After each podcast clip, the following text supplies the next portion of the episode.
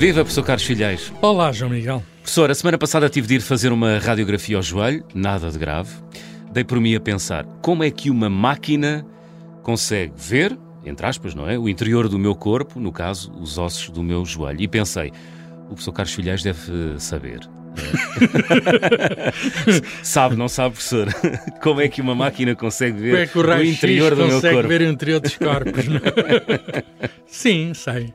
Uh, Como? Uh, então, uh, o, o raio-x são uma forma de radiação com um comprimento de onda muito curto. está entre o, o e o picómetro, portanto 10 levantado a menos 9, 10 levantado a menos 12. e essa radiação, quanto mais, digamos, quanto mais pequeno é o comprimento de onda, mais energética é, portanto maior é a frequência, mais energia tem e consegue, portanto, entrar dentro, de, digamos, de corpos sólidos e, e, penetrar, portanto, e depois há um, há um, há um fenómeno que nós chamamos de difração que, que, nos dá uma imagem, digamos, de, dos obstáculos que encontra. Portanto, quando vai fazer uma radiografia, está apenas a ver o resultado da interação entre essa radiação muito poderosa e, digamos, os, os tecidos uh, ósseos, uhum. uh, que têm suas marcas mais fortes, e depois também tecidos moles deixam alguma marca, e, portanto, nós vemos, de facto, o, o interior do nosso corpo de uma maneira fácil com essa radiação. A radiação que é o raio-x, não é? O raio-x. Uhum. Quem é que descobriu uh, que havia raios que atravessavam os corpos opacos e por que razão se chama raio-x, professor? O, o, o, descobridor do raio-x é um dos físicos famosos, é um alemão, Wilhelm Röntgen, uh, e uh, fez essa descoberta um pouco por acaso, quer dizer, estava a trabalhar com, com descargas elétricas num tubo mas não estava à espera, não, não estava à espera de encontrar aquilo que encontrou. E trabalhava na cidade da Baviera de Würzburg, era lá professor de física. Uh, e esse, uh, esse cientista tá, estava a examinar, estava, é um assunto muito na moda, descargas elétricas numa ampola de gás, mas tapou a ampola com com papel de modo a proteger, digamos, não, não vir de lá, estava tudo a ficar escuro, não, não se ver o que se passava lá dentro. E ele tinha, digamos, umas chapas fotográficas mais longe. E uhum. ele reparou, e estava atento, não é? Uh, reparou que a chapa fotográfica ficava impressionada, mesmo não havendo luz visível, não, não havia meio de comunicar com a chapa fotográfica que fosse conhecido. E então uh, ele começou a observar melhor e viu que havia ali qualquer radiação desconhecida.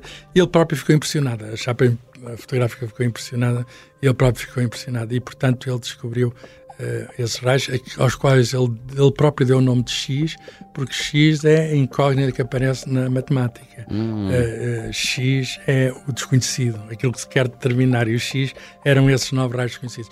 Curiosamente, na... Isso foi em que ano, professor? 1895, foi pouco antes do... Ele anuncia a descoberta eh, logo a seguir ao Natal de 1996, de dezembro de 1995, estava a trabalhar no Natal. e, portanto, foi, foi, Ainda digamos, foi, nós, a, foi a prenda de Natal da física à medicina e ao mundo uhum. uh, do ano de 1995, final do século XIX. Uhum. Uh, e o que é que faz um físico quando fica impressionado com uma coisa nova, espetacular, nunca, ninguém, nunca se tinha visto? Bem, não sei se o João Miguel sabe o que é que faz um físico quando... Grita Eureka? Não. Não, não. Chama a mulher. Chama a mulher. Chama a mulher. E eu, o que é que ele pediu à mulher? Uhum. Pediu à mulher para pôr a mão uh, ali na frente a ver o que é que acontecia à imagem. E então a primeira radiografia, até com via o anel, uh, foi da mão da mulher. E, ah, portanto, okay. uh, foi aquele... Vamos ver se eu brinco um bocadinho. Aquele antigo desejo masculino de ver o interior da, da mulher. Uhum. E ele, de facto, conseguiu. ainda que de uma forma limitada, só a mão, conseguiu ver o interior.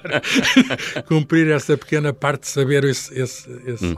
essa coisa misteriosa. Portanto, ficou e, logo claro no início. Ela, ela ficou assustada porque viu os ossos dela. Ela até disse: confrontei-me com a minha própria morte, porque uh. ela estava a ver, digamos, os, os ossos de, de, no fundo dela. E, e, e a certa altura, de facto um, viu-se que se podia fazer isso de uma maneira fácil, uma maneira fácil, fácil de replicar e começou toda a gente a fazer. E portanto ele anunciou, ele mandou chapa. Portanto, esse foi o primeiro raio-x da história, foi feito pela mulher do Röntgen. Ou antes, com a mão da mulher do Röntgen. Não há Bem. nada como ter uma mãozinha da, da nossa esposa para ajudar. Portanto, há uma mão feminina nesta criação. Muito bem. Portanto, ficou claro para o Röntgen que uh, uh, havia uma aplicação. Uh, com estes novos raios-x, que era sim, possível ver sim, para dentro sim, do interior ele, do ele corpo. percebeu logo que aquilo era uma coisa não só espetacular como útil e então escreveu a várias pessoas, uh, sábios de vários sítios do mundo, mandando-lhe uh, cópias da fotografia e fez uma comunicação entre o Natal e o Ano Novo, fez uma comunicação e espalhou o mais que pôde e toda a gente começou a imitar e era fácil de imitar aquela coisa e portanto e chegou aos hospitais também rapidamente. Por exemplo, a imitação em Portugal Imitação significa replicação da mesma experiência em Portugal. Uhum. Fez de um modo relativamente rápido. Há coisas que às vezes demoram muito a chegar cá. Ali foi só as notícias na altura. Na altura havia o telégrafo. Uh, mas as notícias da altura, sei lá, jornais portugueses em poucas semanas já noticiavam aquilo. Aquilo vem nos jornais de todo o mundo, viu-se logo. Uh, e, e, em Portugal houve um professor de física, Henrique Teixeira Bastos, da Universidade de Coimbra, que uh, tinha todo o equipamento para repetir a experiência. E como é normal, digamos, na ciência, em particular na física, as experiências para serem comprovadas é preciso que alguém a repita e ele fez também isso. Não, não acreditar só por acreditar, tinha o material disponível e fez, e portanto tinha lá uma bobina, fazia uma descarga dentro de um tubo, e o que é que ele fez? Olha, viu também um, Usou, olha, usou o dedo não da mulher, mas de um aluno do quarto ano médio. e portanto fez então, o dedo à mão. No, também há notícia do espanto de, desse ouvinte, desse ouvinte, disparate, desse aluno, tal como a mulher de, de Röntgen. Bem, eh, aquilo correu logo o país uhum. e há um jornal. Isto foi no Carnaval, portanto, em final de fevereiro de 1896. Portanto, não demorou dois meses. Rapidíssimo. Uh, rapidíssimo para aquela época, não é? Não tínhamos os meios de comunicação que hoje temos. E o, o que é curioso é que o jornal O Século já tinha havido notícias na empresa portuguesa da descoberta alemã, mas o jornal O Século dedicou praticamente toda a primeira página, de 1 de março de 1996, a, a esta sensação descoberta uh, de raios que atravessam os corpos opacos. E, portanto, com imagens sugestivas, incluindo não apenas de membros humanos, mas de animais e até de uma carteira com as moedas lá dentro. Quer dizer, conseguia saber o dinheiro que lá tínhamos sem abrir a bolsa, coisa que acho que as pessoas do FIS conseguem saber, conseguem nos tirar tudo o que estão sem verem o que está lá dentro. Não têm visão raio-x. Mas hoje o raio-x, eh, portanto, as aplicações da medicina foram imediatas, começou-se em todo o mundo. Eh, quer dizer, foi das coisas, das transferências de tecnologia mais rápidas que jamais foram feitas eh, em Portugal e tal como no resto do mundo, nos Estados Unidos, em todo o lado. Começou-se imediatamente em Portugal, no Hospital da Universidade de Coimbra, começou-se imediatamente a criar um, um, gabinete de radiologia. Uhum. E, portanto, porquê? Porque podíamos ver ossos partidos, podíamos ver tudo, e hoje temos essa tecnologia desenvolvida ao máximo, através do TAC, uhum. que no fundo não é mais que raio-x, mas de uma maneira sistemática, a, a ver, digamos, secções, secções, secções, para podermos camadas, reconstituir, é? camadas, para poder reconstruir, uh, digamos, tridimensionalmente, digamos, o interior do nosso corpo. Hum. Professor, porquê é que não se devem realizar exames raio-x com metais junto ao corpo, como pulseiras, fios e brincos? Ah, muito simples, porque esses metais são mais opacos que os nossos ossos, quer dizer, absorvem mais o raio-x do que os nossos ossos. Okay. O que significa que vão falsear as fotografias. Se tiver qualquer coisa por trás de um relógio metálico ou de um fio, etc., a imagem vai ficar prejudicada. Uhum. E é apenas para ter boa qualidade do interior do nosso corpo que não é mais nada que se pede para tirarem brincos e, e, e braceletes e essas coisas, e portanto é apenas isso. Uh, já agora, o, acrescentar que no, no, ano de 1912 foi também feito um, uma descoberta notável uh, por, um, uh, por um inglês e o filho era australiano, nasceu na Austrália, os Bragg. o Röntgen foi o primeiro de todos a receber o Prémio Nobel da Física. 1901. E estes haviam de receber em 1915, muito rapidamente, por trabalho realizado um poucos anos antes, e o pai e filho o que é que fizeram?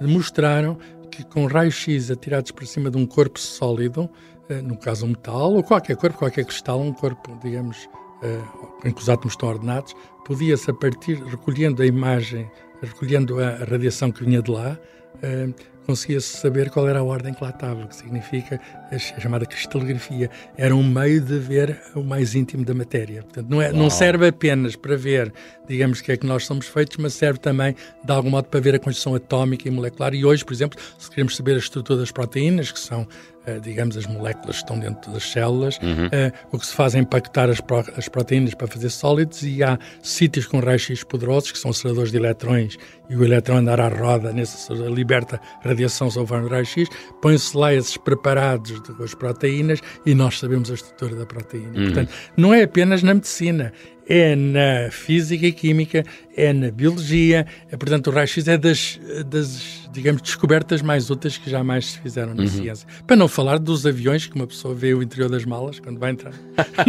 é verdade, é verdade, é verdade. E tantas é, outras coisas que se podem fazer com raio-x. É uma tecnologia já banalizada, mas fazer exames radiológicos faz mal à saúde, não é, professor? Sim. E que não se pode abusar. Não, não, não se pode abusar, mas para isso é que é uma coisa que, sobre a qual é uma coisa muito bem regulada. Nós sabemos já bastante sobre isso, sobre uhum. a segurança radiológica e, portanto, uh, os, os, técnicos, os profissionais, os imagiologistas, os, os, médicos que trabalham nessa área, sabem muito bem que, que, que que digamos que é o tempo de exposição e regulam o tempo de exposição, sabem muito bem onde é que uma pessoa se pode pôr, onde é que uma pessoa não põe, reduzir ao mínimo o tempo de exposição só para obter a imagem e, portanto, temos de. E, e, e os, os, os, profissionais asseguram isso, que sejam tidos todos os cuidados, porque de facto a acumulação de radiação no nosso corpo uh, é prejudicial, porque essa radiação de raio-x. Um, eh, se por um lado pode ser útil em diagnóstico e até em tratamento, uhum. uh, até em tratamento para destruir células, uh, mas uh, ela tem esta capacidade de ionizar as nossas moléculas e átomos, o que é que se quer dizer? Retirar eletrões. E se retira eletrões, é uma radiação ionizante, se retira eletrões, as nossas moléculas já não fazem o trabalho que têm que fazer e, portanto, prejudicam a vida, são prejudiciais para a vida e, portanto, tem de se limitar ao máximo, mas quando tem de ser, tem de ser, mas não é uma coisa que se que se faça só por fazer, tem hum. de ser feito sob, sob indicação médica e de forma controlada e com a devida segurança. Uhum. Uh, o professor anda sempre aí a fazer radiografia à história da ciência. Tem alguma história incrível com raio-x, professor Carlos Filhais? por acaso até tenho. Tem. Não me diga que consigo com a sua visão raio-x. Consegui. Saber as histórias que eu tenho. Há, pouco, há poucos anos saiu no, nos jornais e, e nos jornais na internet a, a notícia que havia uma uma, no Algarve, acho no sentido do Algarve, que havia alguém que tinha tentado fazer mamografias por satélite. Mamografia é um exame de raio-x. E houve alguém, parece que uma voz feminina, que telefonava e dizia que ia passar um satélite, que ia, que ia examinar, digamos, os, as mamas, porque é o nome da, da, é verdade, é verdade. Da, das senhoras, e elas só tinham que estar àquela hora, que ia passar o satélite.